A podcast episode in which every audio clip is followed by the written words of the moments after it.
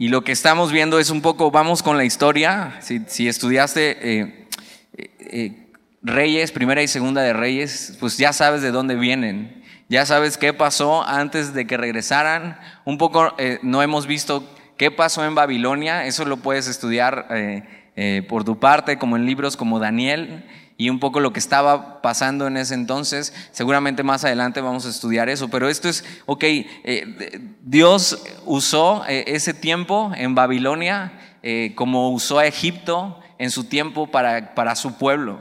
Y entonces en medio de eso, si te acuerdas, antes antes de que eh, salieran y que fueran deportados y fueran arrancados de sus tierras, eh, simplemente Israel iba en decadencia y en decadencia y en decadencia. Y si te acuerdas, estudiamos primera y segunda de Reyes y era tristísimo, o sea, leías. Y, entonces eh, murió tal rey y gobernó su hijo y, e hizo lo malo ante los ojos de Dios, ¿no? Y entonces murió y estuvo su hijo y su hijo fue rey e hizo lo malo ante los ojos de Dios y así era una constante. Y eran muy pocos eh, los hombres que decían, e hizo lo bueno, ¿no? delante de los ojos de Dios. Y entonces el reino e, era un reflejo de que el reino iba en una decadencia, no solamente eh, eh, social y política, sino espiritual. Y simplemente lo que vemos es que Dios cumple su palabra, que estuvo advirtiendo por profetas como Isaías, como Jeremías, de que se arrepintieran porque si no serían llevados. Y entonces lo que hace Dios es cumplir su palabra y ellos son llevados a cautiverio, son arrancados de su tierra, no solo de su tierra, sino el templo es, destruido. Y, entonces pasan 70 años eh, cautivos. Así ya el, reino que se los llevó ya ni siquiera existe lo que era Babilonia, sino que ahora son gobernados por los asirios. Y han pasado 70 años y muchos de ellos ni estaban esperando este regreso. Había hombres como Daniel que estaban esperando eso. Daniel que fue arrancado de su tierra siendo un joven. Ya, eso lo estudiamos en, el grupo de jóvenes, el libro de Daniel, y fue increíble. O sea, cómo fue arrancado desde joven y fue llevado allá y fue trataron de someterlo ¿no? a, a lo que Babilonia era, pero él no se arrodilló y no se rindió sino que fue fiel hasta el final de sus días. Y entonces eh, Daniel ya siendo un anciano está esperando eso, eh, el día que regresen.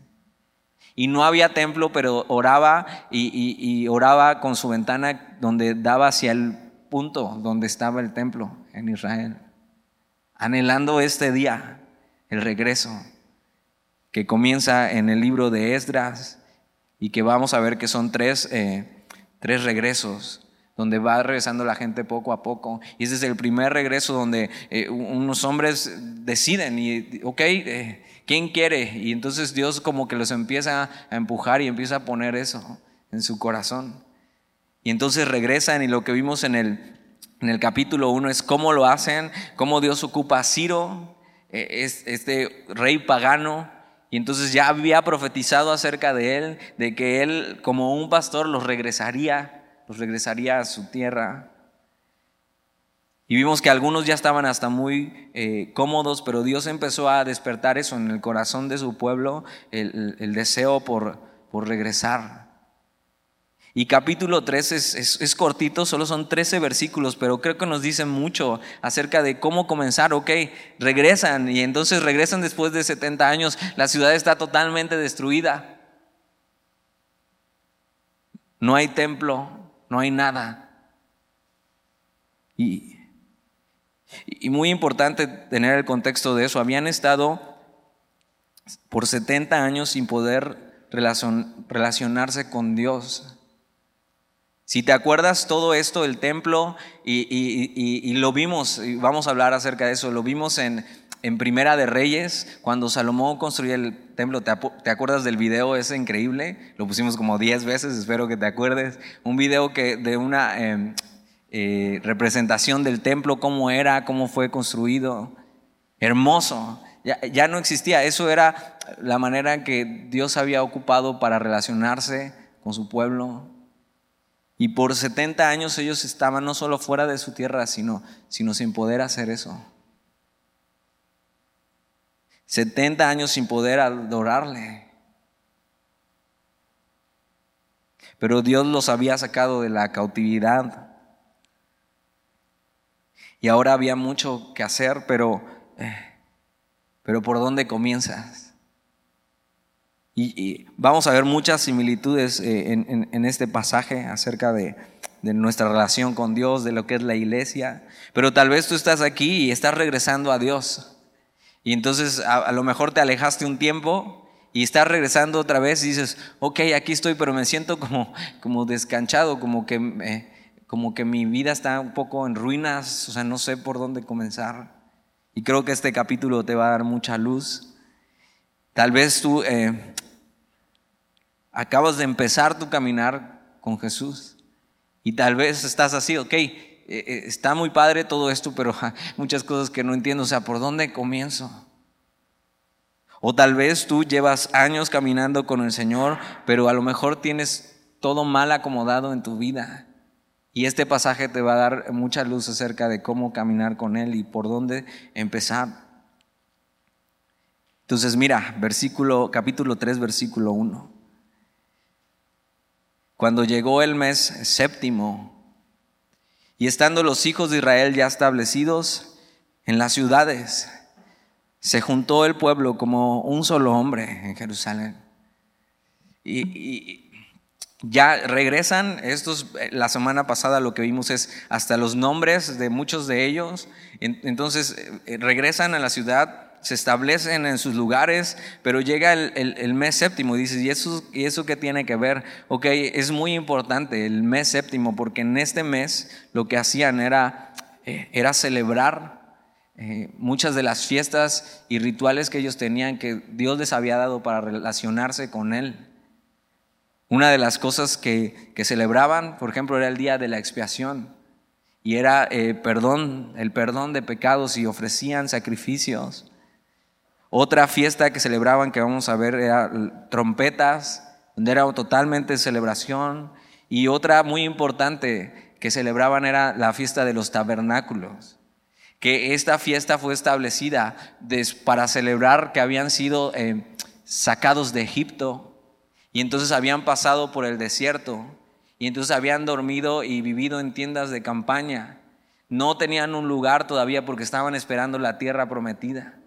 Y era una fiesta muy significativa porque entonces ellos tenían su casa normal, pero eh, durante esa, esa semana de esas fiestas construían como una pequeña tienda de palmas como un pequeño techado, y entonces dormían ahí.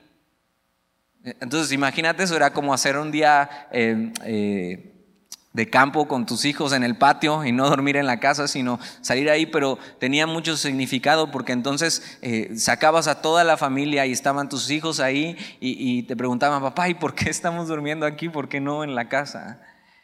Y entonces él podía explicar, ok, porque un día como hoy recordamos que, por, eh, que Dios nos sacó de Egipto y que por mucho tiempo nuestros eh, padres durmieron así, en ramadas, en entechados, en, en tiendas, porque no tenían un lugar donde vivir, pero estaban esperando la tierra prometida. Esa misma tierra donde ellos estaban volviendo. Entonces imagina todo el significado para ellos. Regresan después de 70 años, llega el momento de celebrar esto, que, esto está siendo como un, segundo éxodo. O sea, Dios los sacó y los metió a, a Babilonia y ahora Siria y de repente los regresa y están regresando a la tierra prometida.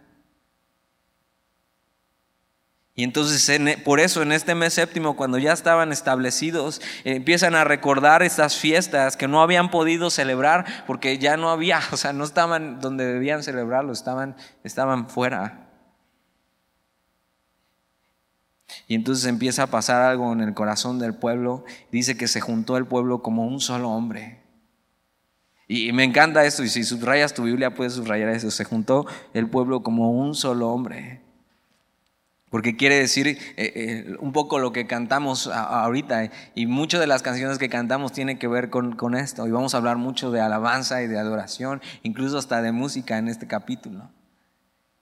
Se juntó el pueblo como un solo hombre, quiere decir con un mismo deseo. Todos de acuerdo. Y eso, o sea, ok, no hemos podido eh, relacionarnos bien con Dios, no hemos podido adorar a Dios, no, no hemos podido celebrar lo que Dios ha hecho con nosotros como su pueblo. Y entonces se juntan. Y entonces están ahí, ok, otra vez regresamos aquí, pero, pero ¿por dónde comienzo? ¿Por dónde comenzamos? Y, el, libro de Esdras se va a tratar de eso, Esdras y Nehemías, de reconstruir lo que está totalmente destruido. Y a veces parece obvio, pero no lo es, que se tiene que comenzar por el principio. Que primero se tiene que hacer lo primero. Y Dani, eso es, una, eso es obvio. Sí, pero muchas veces la, la gente quiere brincarse pasos en su vida y no empieza por, por el principio. Y no puede haber un comienzo bueno para ellos si no hacen lo primero, si no comienzan por el principio, que es poner a Dios en su justo lugar. Pero están ahí y están reunidos y todos están así como un solo hombre, con un mismo deseo. Versículo Dos, entonces se levantaron Yeshua, hijo de Josadad, y sus hermanos los sacerdotes, y Zorobabel, hijo de Salatiel, y, y sus hermanos. Y vamos a ver lo que hacen estos hombres. Pero van a empezar por el principio. Poner a Dios en el justo lugar. Mateo 6, 33, y seguramente te lo sabes, dice, mas buscad primeramente el reino de Dios y su justicia y todas estas cosas os serán añadidas. Y es un gran principio bíblico y es obvio, pero a veces olvidamos poner a Dios en su justo lugar primero. Y están ahí, dicen, ok, ya estamos aquí y vienen estos meses, ¿cómo comenzamos a reconstruir esto? ¿Por dónde empezamos? Por el principio, poniendo a Dios ahí eh, en el primer lugar. Cuando vamos a ver que se reúnen para hacer eso y están diciendo, Dios es primero. Y cuando tú y yo ponemos a Dios primero, las cosas se van a ir acomodando. No quiere decir que todo sea fácil, ¿eh? pero las cosas van a tomar su justo lugar y su justo valor. Vamos a ver que no solo es una cuestión de prioridades, sino una necesidad del pueblo.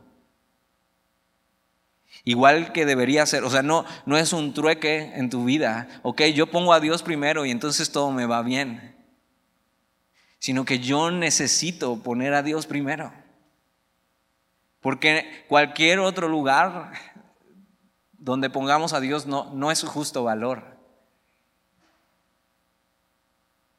Y el pueblo llega ahí después de eso, o sea, traen fresco, traen fresco la cautividad, traen fresco el haber sufrido, traen fresco eso, lo que pasaron en Babilonia, en Asiria. Y entienden, yo necesito poner a Dios primero. Ve, ve lo que Dios tuvo que hacer con ellos. Los tuvo que arrancar de su tierra y llevar para que, para que vieran que era Dios lo único que necesitaban. Y Dios a veces ocupa cosas así. O sea, está ahí pacientemente diciéndote, ok, ¿a dónde vas? ¿Qué estás buscando? ¿Por qué estás buscando en otro lado? Yo soy suficiente para tu vida. Y simplemente, ahora no, ahora no quiero. Y ok, entonces Dios permite que pases un desierto en tu vida, una dificultad, eh, esa separación y esa distancia entre Él, para que puedas regresar y decir, o sea, ¿qué hice? y poner a Dios en su justo lugar. Y eso es lo que hacen. Entonces, eh, como un solo hombre, lo que por muchos años no, no pudieron hacer ni los profetas, diciendo, vuelvan a Dios, vuelvan a Dios, vuelvan a Dios. Por muchos años no se pudo. De repente regresan y están como un solo hombre. Y eso es lo que pasa un poco, vamos a ver muchas similitudes en la iglesia. Eso es lo que pasa en la iglesia. ¿Qué, acabamos de hacer? Eh, cantar al Señor y, como un solo hombre. O sea, con un mismo deseo, estando de acuerdos en que Él es digno. Así como este pueblo eh, regresó, tú y yo estamos así reunidos, hombres y mujeres, que antes le habían dado la espalda a Dios, que no le conocieron, no le consideraron. Cuando entiendes esto, lo que pasa es que hay un deseo en tu corazón de venir, como ellos vamos a ver, de escucharle, de adorarle. Mira lo que dice el versículo 2. Entonces se levantaron Yeshua, hijo de Josadac, y sus hermanos los sacerdotes, y Zorobabel, hijo de Salatiel, y sus hermanos. Y ve lo que hicieron, y edificaron el altar del Dios de Israel. No hay templo, no hay nada, no hay ciudad. Pero dicen, tenemos que comenzar por el principio. Y el principio es poder relacionarnos con Dios otra vez, es poder adorarle, es poder celebrar que Él nos ha rescatado y nos ha traído de nuevo.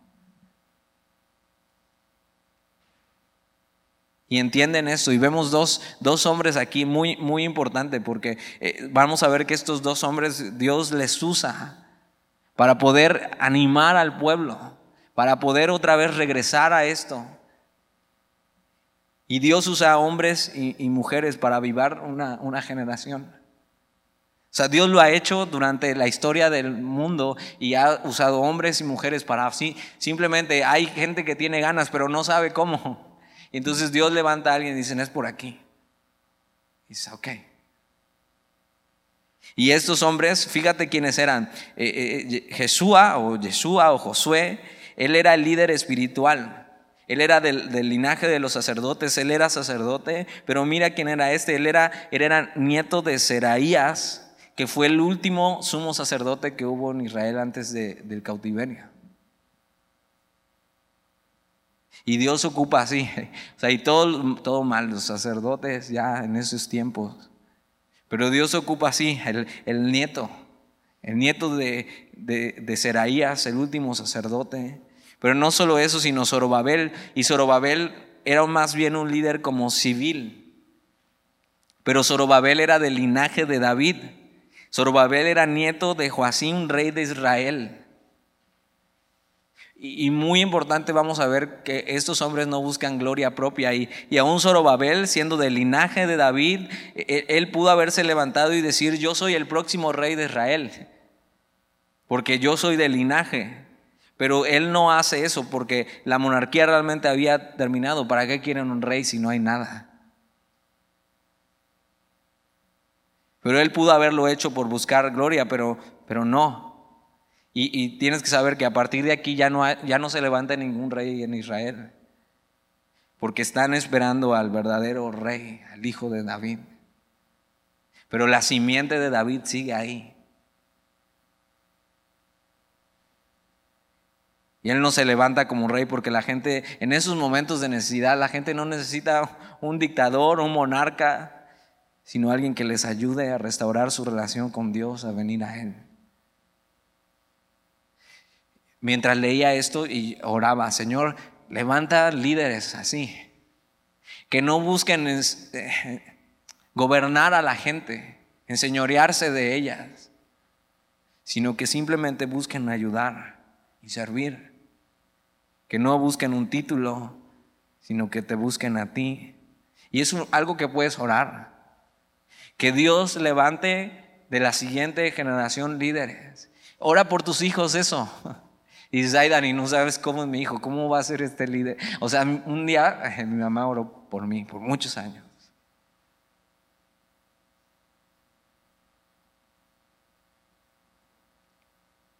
Entonces, un día que venga mi mamá, platicas con ella y vas a ver que entonces tu hijo no es tan difícil.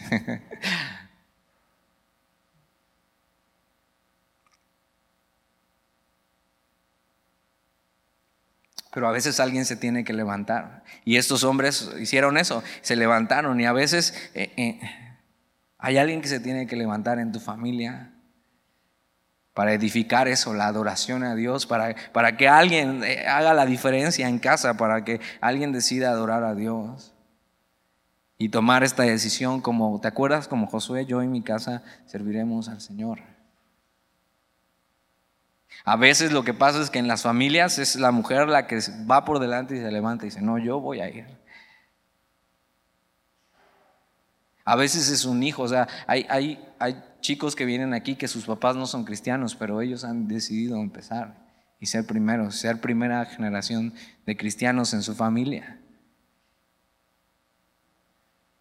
Y a veces es el hombre, aunque he de decir que pocas veces. Es el hombre el que toma el papel, que es el papel que Dios quiere que tomes, hombre, en tu familia.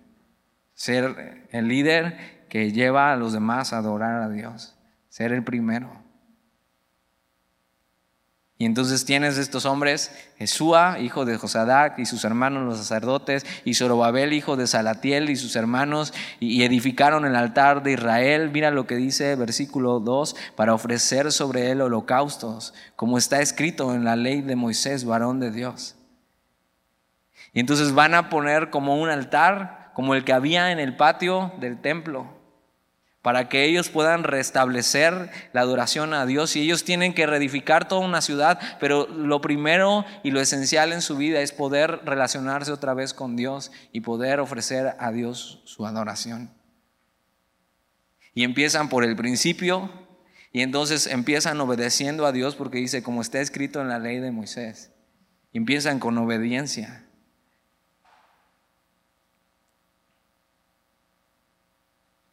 Versículo 3, y colocaron el altar sobre, sobre su base. Quiere decir que entre escombros movieron y, los, los, ancianos, vamos a ver que había hombres aquí que, que habían vivido el, ser sacados de su tierra y, y habían regresado, o sea, habían vivido todo.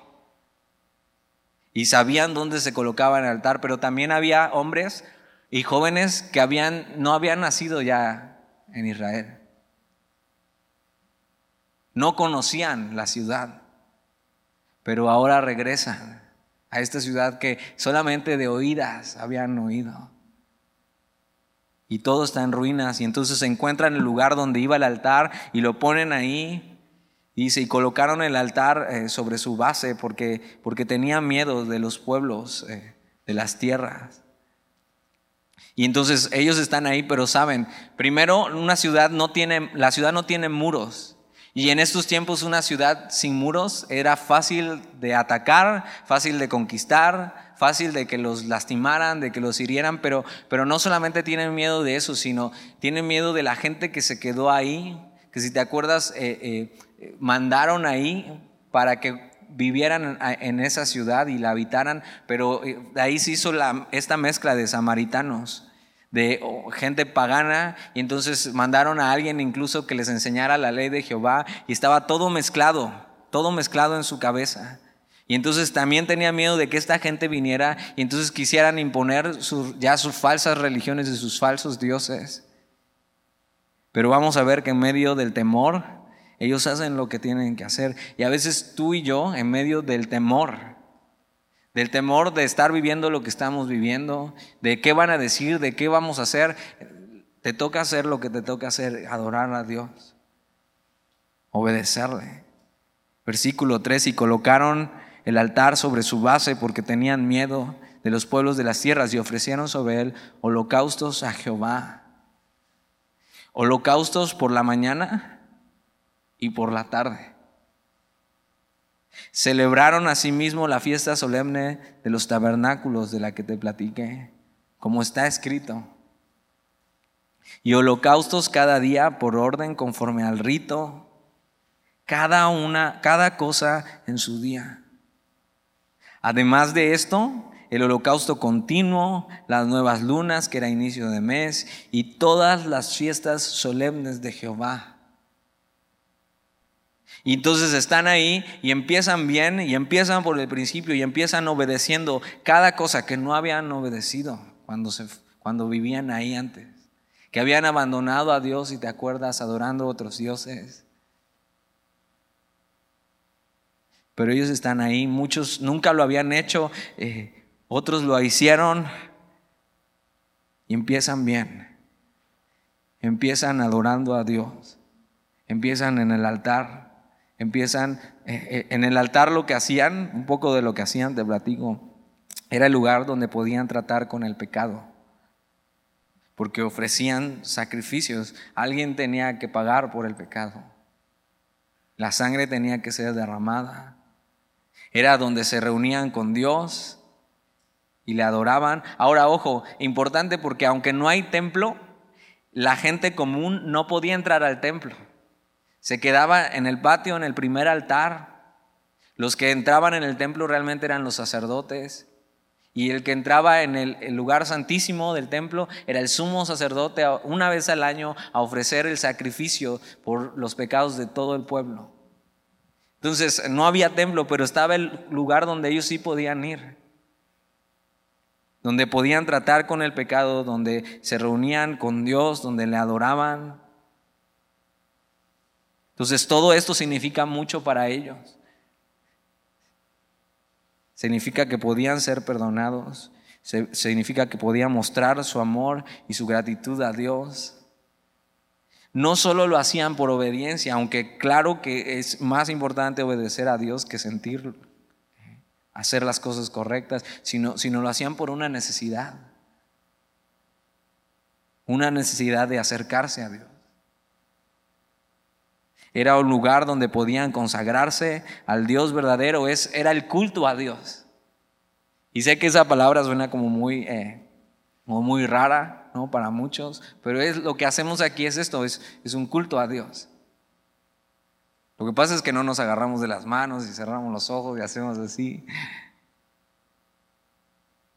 Pero es eso.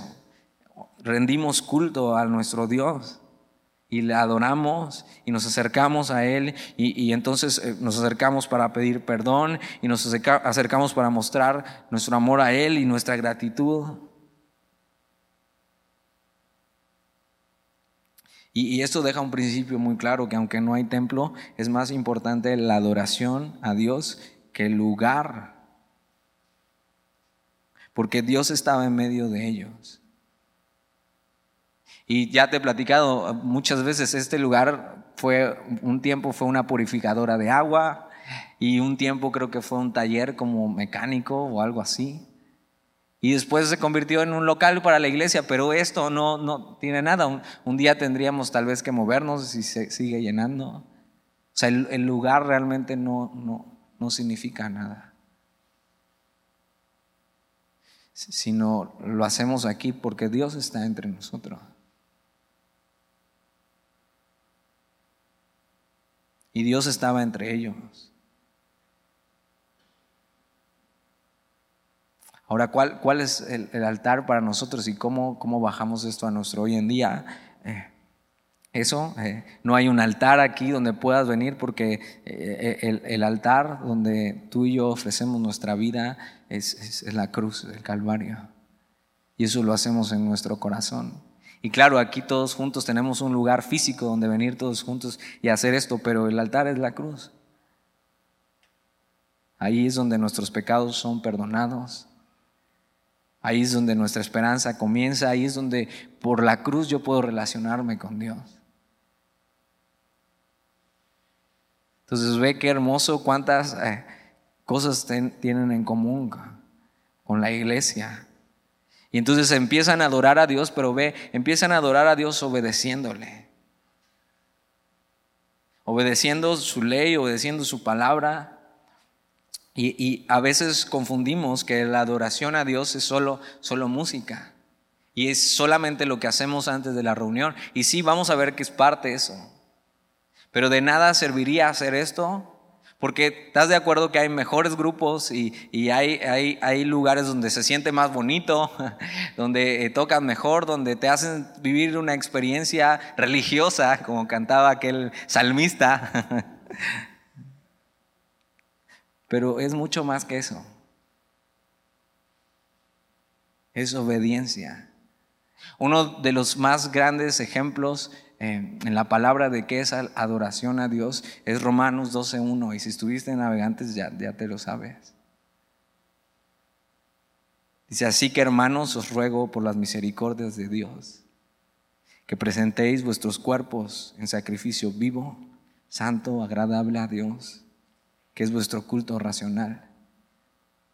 E, e, eso es, eso es adorar a Dios, o sea, lo más lógico que puedo hacer después de haberle conocido es eh, presentar mi vida en obediencia, como un sacrificio, pero ya no un sacrificio como lo presentaban aquí, ya no hay sacrificios porque el sacrificio de Jesús fue suficiente, sino ahora un sacrificio vivo, o sea, mi vida como alabanza a Dios, vivo, santo que quiere decir apartado y agradable, o sea, buscando agradarle. Entonces la adoración a Dios es mucho más que cantar aquí. Es una vida en obediencia, presentarte a ti como un sacrificio vivo. Y eso no lo podemos ver. O sea, aquí sí podemos ver quien levanta más las manos, quien canta más fuerte, ¿no? Pero afuera eres tú y Dios y tú y Dios saben. Así se ve hoy. E, e, es, esto es adoración no solamente se ve en la música, sino también en la obediencia. Una adoración integral debería ser estas dos cosas juntas. Un corazón que ama a Dios, que obedece a Dios, entonces vamos a ver que se desborda en adoración igual en la congregación, pero también se desborda en obediencia en la palabra de Dios en su día a día. Y ellos empiezan bien, ponen a Dios en el primer lugar, empiezan a obedecer, pero vamos a ver que hacen más que eso. Mira, versículo 5, además de esto, el holocausto continuo, las nuevas lunas y todas las fiestas solemnes de Jehová y todo sacrificio espontáneo. E, esto eh, no, no lo tenían que hacer. O sea, espontáneo es que no tenían que hacer, que estaban yendo mucho más allá que obedecer a Dios. Estaban eh, desbordados por poder regresar a su tierra. Y aunque todo está en ruinas, para ellos tenía mucho significado regresar ahí a su tierra, a Jerusalén, eh, donde Dios para ellos moraba. Y entonces se desbordan dando más aún lo que Dios no pedía, eh, sacrificio espontáneo. Simplemente, Señor, aquí está esto porque hay un corazón agradecido. Y no solo eso, sino toda ofrenda voluntaria a Jehová. Entonces daban, o sea, no eran ricos, aunque les había dado algo el, pueblo de Asiria por decreto de Ciro, o sea, no es que tenían mucho, no es que fueron allá a hacer, a hacer dinero a Siria. No es que tenían muchos recursos, pero están ahí y por primera vez regresan y adoran a Dios y, simplemente se desbordan y Señor, aquí está esto para ti.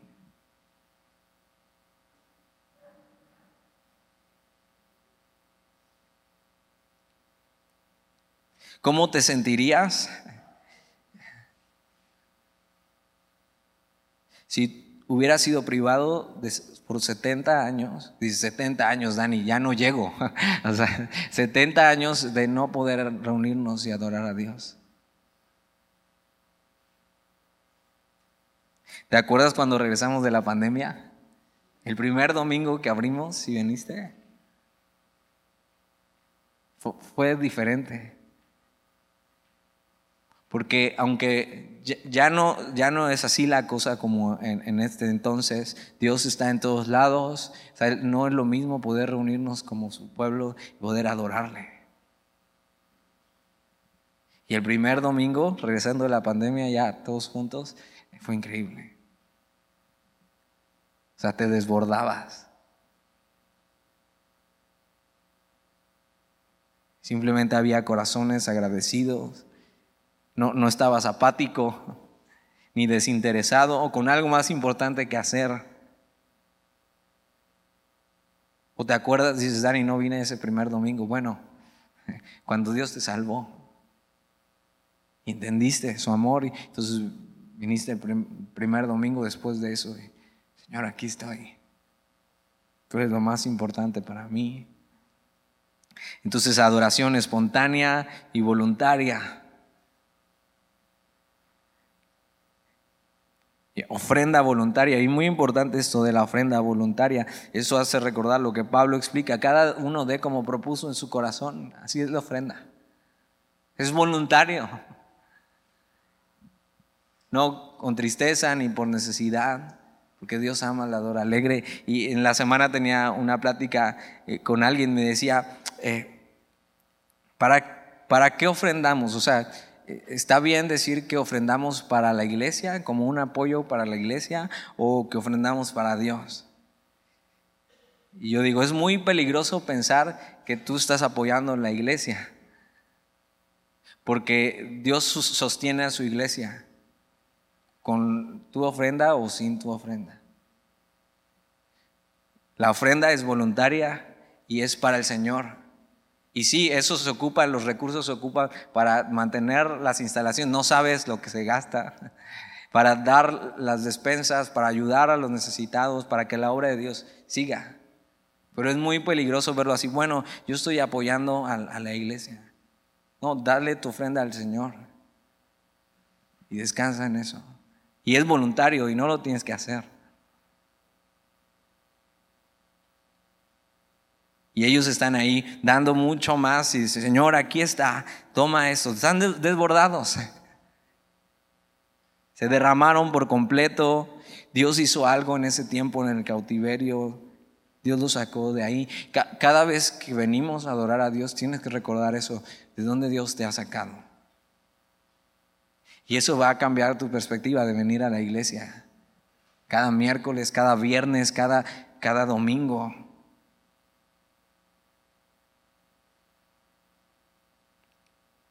Versículo 6. Desde el primer día del mes séptimo comenzaron a ofrecer holocaustos a Jehová, pero los cimientos del templo de Jehová no se habían echado todavía. Entonces algo faltaba todavía. Ellos empezaron bien y empezaron haciendo lo que tenían que hacer, derramaron su alma delante de Dios, eh, obedecieron a Dios pero algo faltaba. Y entonces, versículo 7, ¿qué hacen? Ponen manos a la obra. Y dieron dinero a los albañiles y carpinteros. Asimismo, comida, bebida y aceite a los sidonios y tirios para que trajesen madera de cedro desde el Líbano por el mar a Jope, conforme a la voluntad de Ciro, rey de Persia, acerca de esto. Y entonces ellos saben, hay que empezar a reconstruir toda la ciudad, pero tenemos que empezar por el principio. Primero tenemos que adorar a Dios y después tenemos que empezar a construir y a construir el templo otra vez, el centro de adoración, el centro de todo en Jerusalén. Y empiezan y entonces no solamente se queda en un deseo, y entonces no solamente empieza muy bonito y después cada quien se va a su casa y como si nada hubiera pasado, sino toman manos a la obra, toman acción, toman recursos y empezaron a restaurar lo principal. Que tu caminar con Dios no se quede en una intención. En súper bonito, es súper bonito venir y hacer y empezar y adorar a Dios y todo y después, después seguir con lo que sigue en tu vida, construyendo. No, no, el domingo vimos esto, ¿no? y, entonces si, si, escuchaste la predicación, le decías al otro, ponte las pilas, Que no se quede en un solamente ponte las pilas, o ahora sí me voy a poder las pilas. O sea, acción, toma acción en tu vida, en lo que tienes que hacer, pon manos a la obra. Su relación con Dios había sido restaurada, ahora tocaba el paso que sigue. Y mira lo que hacen. Entonces empiezan a dar dinero de ellos y también de lo que Ciro había mandado y empiezan a construir, pero sus recursos eran limitados. Si te acuerdas, el templo que vimos con Salomón era un templo hermoso. O sea, no se escatimó en gastar, pero era muy diferente la situación. Entonces tenían que poner de su bolsa y entonces dice esto, eh, conforme a la voluntad de Ciro, rey de Persia. Esto quiere decir como que, eh, que Ciro autorizó legalmente y dio algunos recursos para poder hacer esta obra, tal como Dios había dicho. Entonces, tan, tan pronto como les fue posible, pusieron manos a la obra. Versículo 8. En el año segundo de su venida a la casa de Dios en Jerusalén, en el mes segundo. Ve, pasó, pasó bastante tiempo. Ya es en el año segundo. ¿Por qué? Porque tan pronto como les fue posible era difícil organizar todo para empezar la construcción y si trabajas en la construcción sabes, ¿no? O sea, es muy complicado, hay que organizar, hay que checar los gastos, se tiene que traer el material y, en este entonces no había empresas para eso. Pero en el, en el en el año segundo de su venida a la casa de Dios en Jerusalén, en el mes segundo comenzaron Zorobabel, hijo de Salatiel, y Jesúa, hijo de Josadac, y los otros sus hermanos, los sacerdotes y los levitas, y todos los que habían venido de la cautividad a Jerusalén, y pusieron a los levitas de 20 años arriba para que activasen la obra de la casa de Jehová. O sea, empiezan otra vez y empiezan a poner a cada persona donde le tocaba. Y empiezan a poner a los levitas a servir. Esto quiere decir que mientras estaba construyendo el templo, los levitas estaban ahí ayudando. Ahora, eh, tenemos una idea de que los levitas solamente eran cantores y músicos, no, pero eh, eran todos los que servían en el templo. Y entonces ahí los tienes. Ok, chicos, muchos de ellos nunca habían servido. O sea, eran hijos de levitas y era su llamado porque venía de ahí, pero, pero no habían servido. Pero entonces ahí están, a ver, hijo, a ti te toca aquí, aprende de él, aprende de él. Y entonces animen a los demás, metan la mano, hagan lo que tienen que hacer y, se empieza a reactivar toda la, la obra, toda la obra. Y empiezan a construir, ponen manos a la obra. Versículo 9. Jesúa también, sus hijos y sus hermanos, Cadmiel y sus hijos, hijos de Judá, ve como un solo hombre, asistían para activar a los que hacían la obra en la casa, en la casa de Dios, junto con los hijos de Genadad, sus hijos y sus hermanos los levitas. Entonces empiezan, empiezan a hacer la obra, empiezan a, estar ahí en donde va a ser el templo, versículo 10, y cuando los albañiles del templo de Jehová echaban los cimientos. Ven, ni, ni siquiera es que hicieron el primer muro, ni siquiera es que ya te echaron, ya echaron el colado, o sea, no, apenas los cimientos. Pero ojo, los cimientos son, es lo más importante. Y están ahí, están viendo echar el cimiento y las primeras piedras del templo.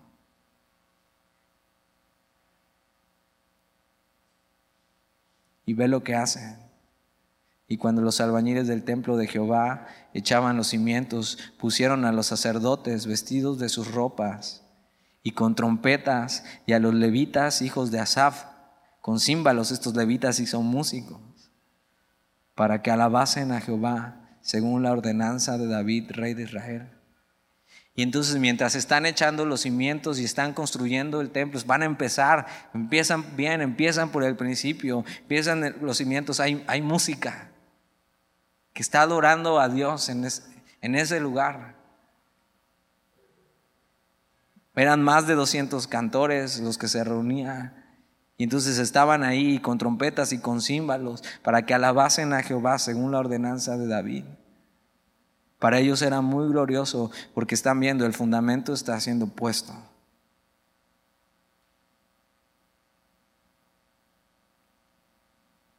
Un poco de lo que hacemos en la iglesia. Para mí es una foto de la iglesia. O sea, tú y yo venimos aquí y el fundamento ya ha sido puesto. Es Jesús. Es la piedra angular. Y tú y yo nos reunimos alrededor de eso. Es una gloriosa imagen. Animándonos unos a otros, sirviéndonos unos a otros, mientras la obra de Dios se está haciendo cada domingo y cada miércoles. Esto es lo que sucede.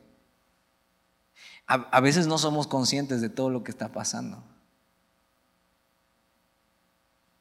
Y ellos habían dejado de ser conscientes, pero regresan y empiezan a poner atención y empiezan a ver. Y empiezan a, darle valor a las cosas. Y entonces están desbordados y ocupan música. Y versículo 11, vamos a ver por, qué cantamos. ¿Te has, ¿Te has, hecho esta pregunta? ¿Por qué cantamos? ¿Por qué primero en la reunión cantamos los miércoles cuatro canciones y después escuchamos la palabra de Dios? ¿Por qué cantar a Dios? ¿Y por qué usar la música? ¿Por qué no mejor alguien lee un poema antes, no? O alguien pinta un cuadro.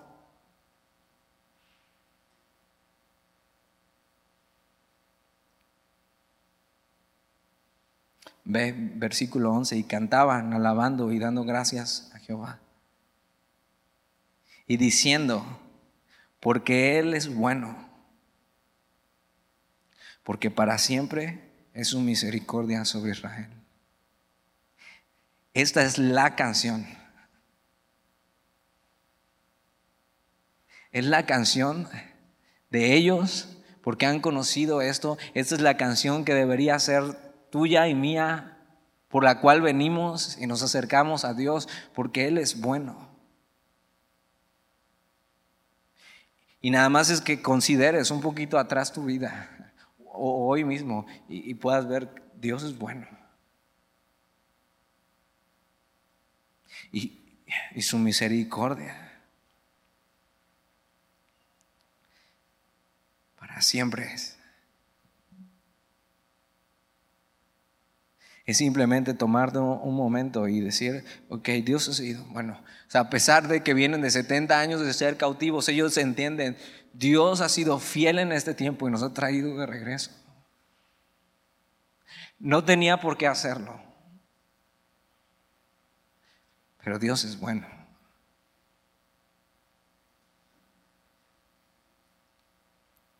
¿Por qué cantamos? Porque Dios es digno de ser alabado porque Dios es bueno, porque su misericordia es para siempre y esa misericordia la han probado y por eso están ahí. Tú y yo, cada vez que venimos a la iglesia, deberíamos venir así. Vengo y alzo mis manos porque Dios es bueno. Porque su misericordia es para siempre. Porque he probado esa misericordia.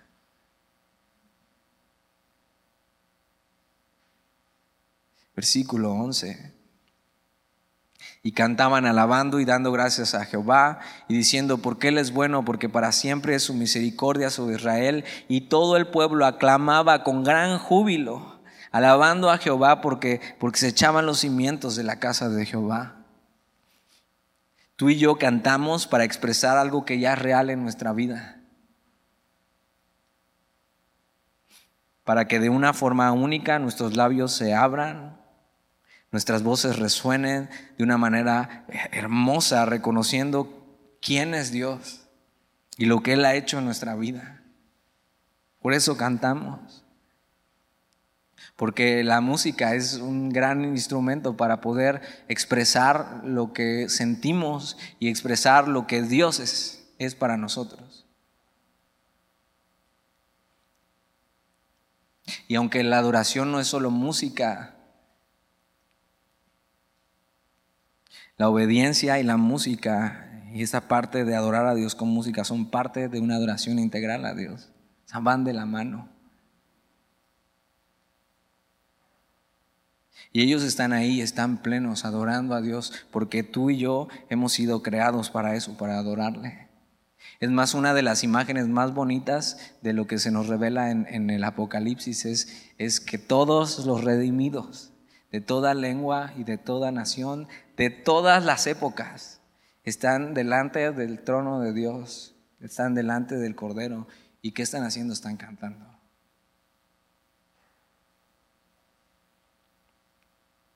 Pero ve, van las dos juntas.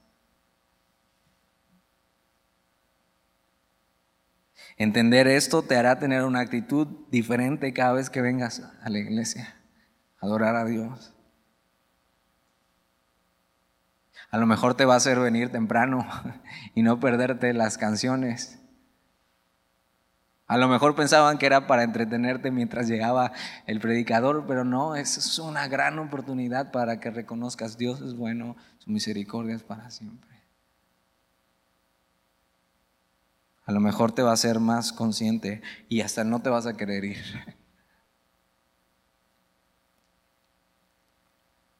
Versículo 12. Y muchos de los sacerdotes, de los levitas y de los jefes de casas paternas, ancianos que habían visto la casa primera viendo echar los cimientos de esta casa, lloraban en alta voz, mientras muchos otros daban grandes eh, gritos de alegría. Y entonces está pasando algo muy raro. O sea, está siendo glorioso todo. Y están alabando a Dios. Y mientras unos están con todo su corazón gritando, dando voces de júbiles, o sea, totalmente desbordados. Otros, los que vieron el primer templo, están viendo y están recordando lo hermoso que era el otro templo. Y les da cierta nostalgia. Un poco tal vez eh, movida por, por decir, o sea, ¿cómo es que pudimos fallar a Dios y que todo fue destruido?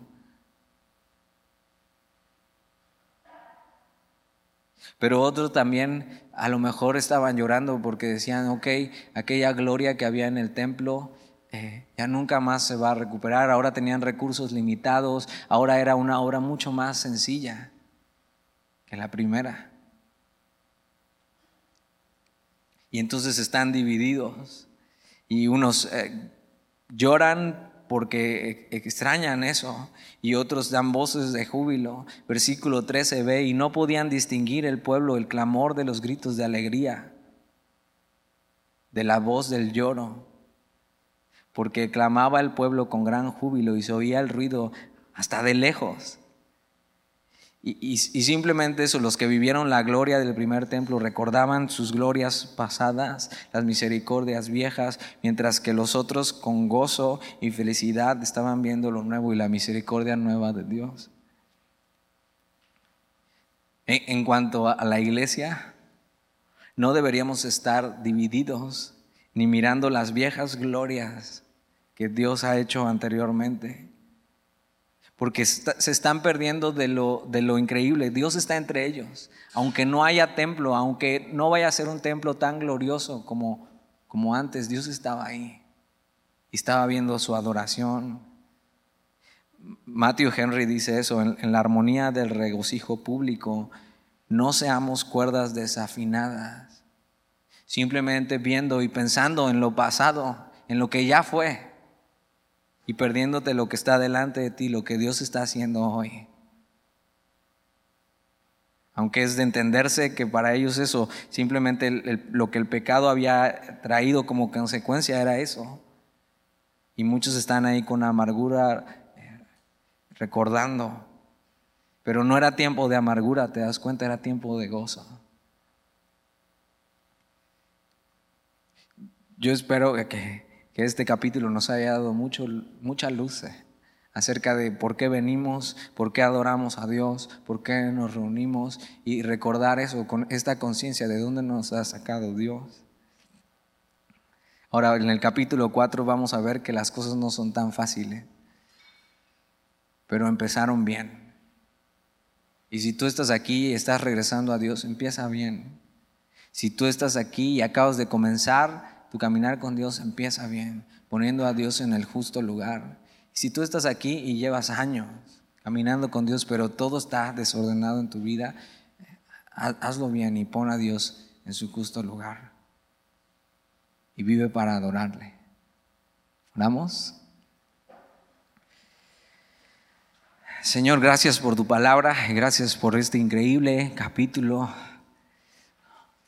donde vemos gente agradecida, donde vemos eh, personas que tienen una conciencia de quién eres tú, Señor, eh, y simplemente están desbordados eh, porque regresan al, lugar donde nunca debieron irse, porque pueden tener comunión contigo, porque tú les escuchas, porque por fin están donde deberían estar. Y así nos sentimos cuando estamos contigo y cuando nos reunimos.